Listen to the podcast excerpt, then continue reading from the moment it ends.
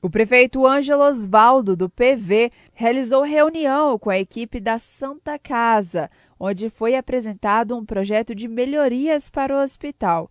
O prefeito fala sobre a reunião. Vamos ouvi-lo. A direção da Santa Casa de Misericórdia veio à prefeitura apresentar o projeto de reforma e ampliação da unidade de internação, das enfermarias e das áreas de apoio.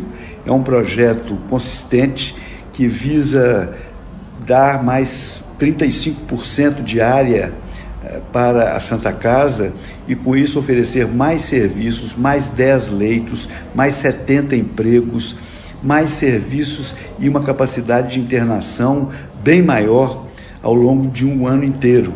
Isso representa uma conquista para a saúde pública, não só de Ouro Preto, mas da região dos Inconfidentes, e é fundamental que essa obra possa ser realizada.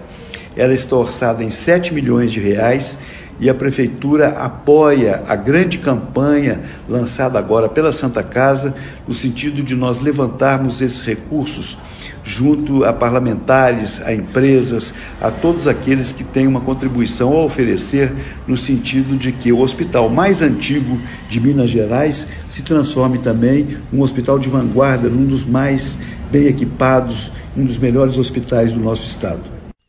Ouvimos o prefeito de Ouro Preto, Ângelo Osvaldo, repórter Gil Isidoro.